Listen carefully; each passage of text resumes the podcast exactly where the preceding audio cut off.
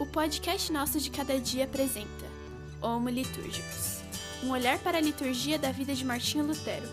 Apresentação: Diego Gonçalves.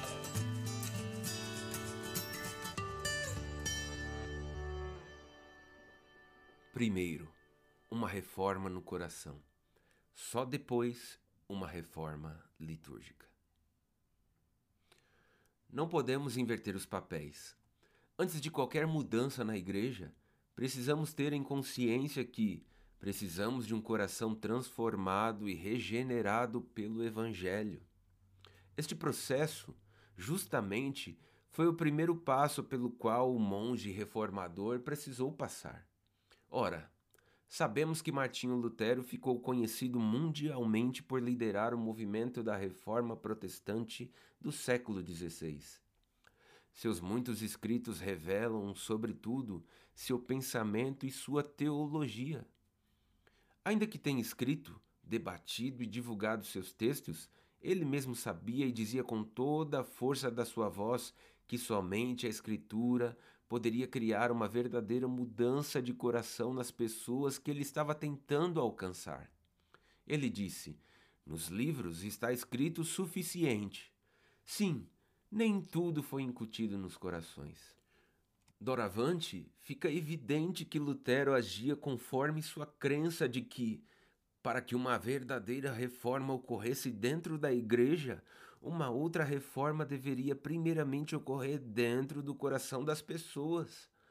Os escritos de Lutero circundam essa teologia de transformação interna, isto é, a teologia do arrependimento. Suas quatro primeiras teses pregadas naquela porta da igreja do castelo de Wittenberg tratam exatamente disso.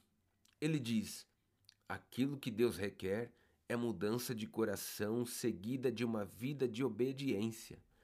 Vejamos o que diz suas quatro primeiras teses. Primeira, ao dizer fazei penitência, etc., lá em Mateus 4, no versículo 17, o nosso Senhor e Mestre Jesus Cristo quis que toda a vida dos fiéis fosse penitência. Segundo, esta penitência não pode ser entendida como penitência sacramental, isto é, da confissão e satisfação celebrada pelo ministério dos sacerdotes. Terceiro, no entanto, ela não se refere apenas a uma penitência interior.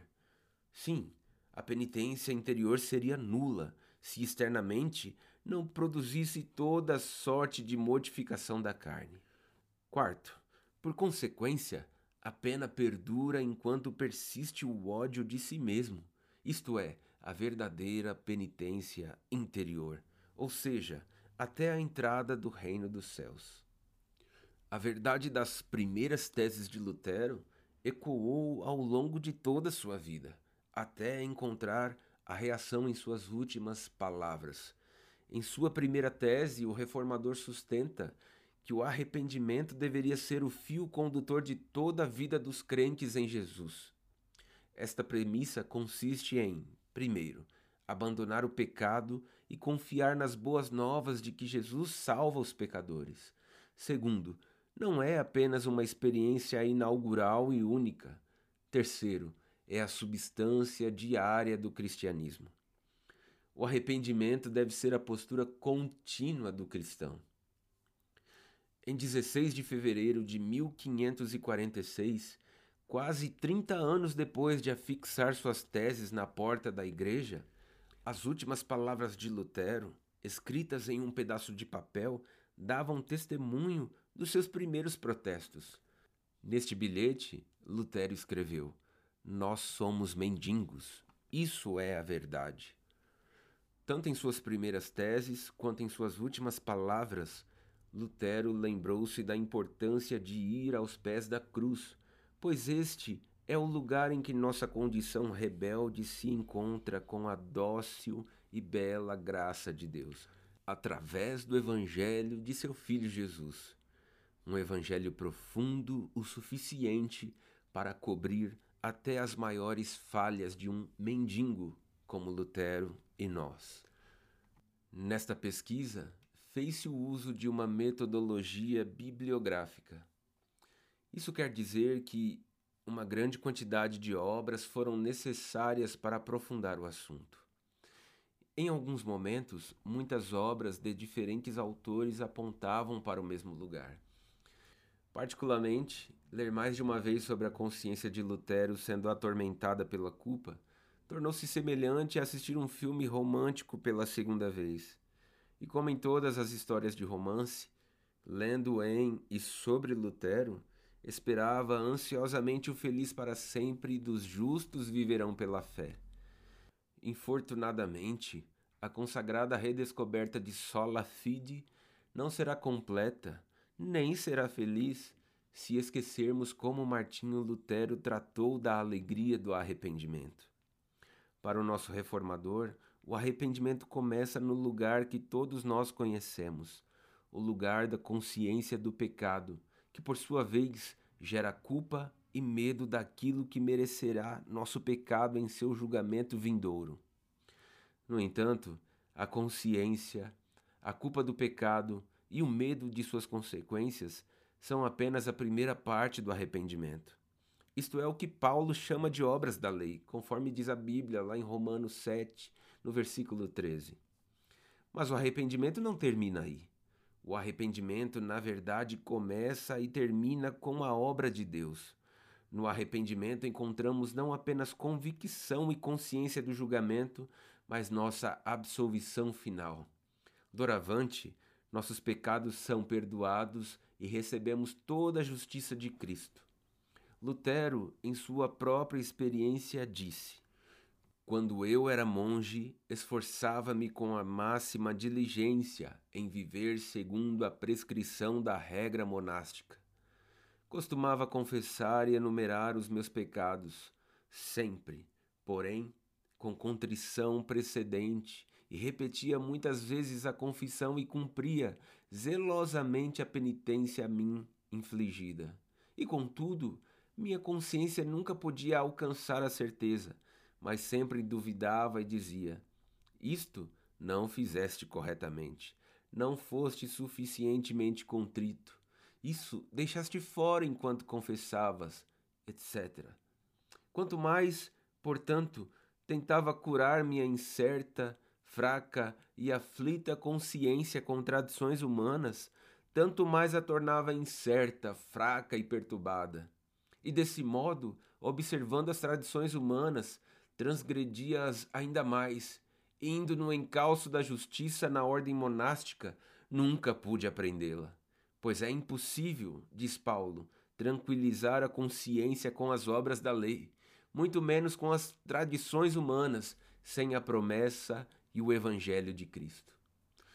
Em outras palavras, Lutero identificava que o evangelho foi adulterado com um sistema de graça oriundo da igreja romana daquela época. Embora eles falassem frequentemente sobre graça, a graça estava impregnada de obras. A palavra de Deus era usada ilegalmente para garantir controle e obediência através do medo. Não havia paz, porque o pecador sempre se encontrava em falta, se perguntando se ele havia feito penitências suficientes para merecer a graça de Deus. Mas Deus, em sua dócil graça, levantou Martinho Lutero e também outros reformadores para recuperar o verdadeiro evangelho e estabelecer novamente a igreja no firme fundamento da palavra de Deus. Lutero então vem e nos apresenta uma outra faceta da lei de Deus, que visava limpar nossa sujeira, criando uma necessidade de graça que não parabeniza nossos esforços fracos.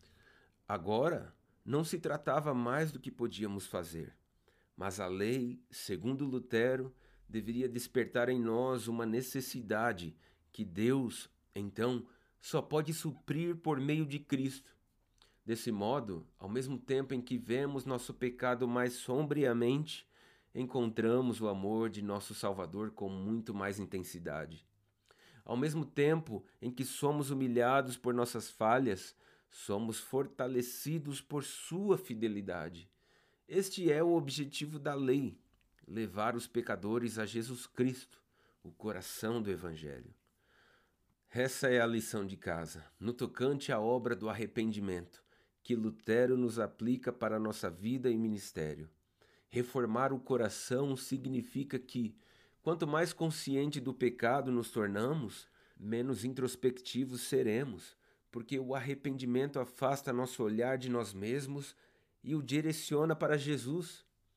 Embora agora estamos profundamente conscientes do terror do julgamento, no arrependimento podemos encontrar o doce e repousante consolo de saber que, pela graça de Deus, somos absolvidos de nossa condenação e libertos para desfrutar do amor e da comunhão de Deus.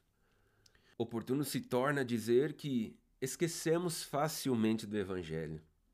Em contrapartida, nos lembramos facilmente da reforma, cujo propósito estava essencialmente em resgatar o Evangelho, trazendo a muitos irmãos e muitas irmãs intensa renovação espiritual.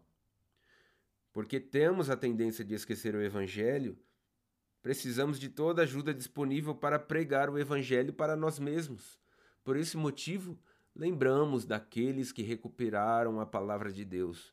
Consideramos o resultado de seu modo de vida e procuramos imitar a fé deles no Evangelho da graça centrada em Cristo. Por fim, selamos este último capítulo afirmando que, para que pudesse começar uma reforma na Igreja, Lutero primeiramente teve que deixar uma reforma ocorrer dentro de si mesmo, a reforma do coração.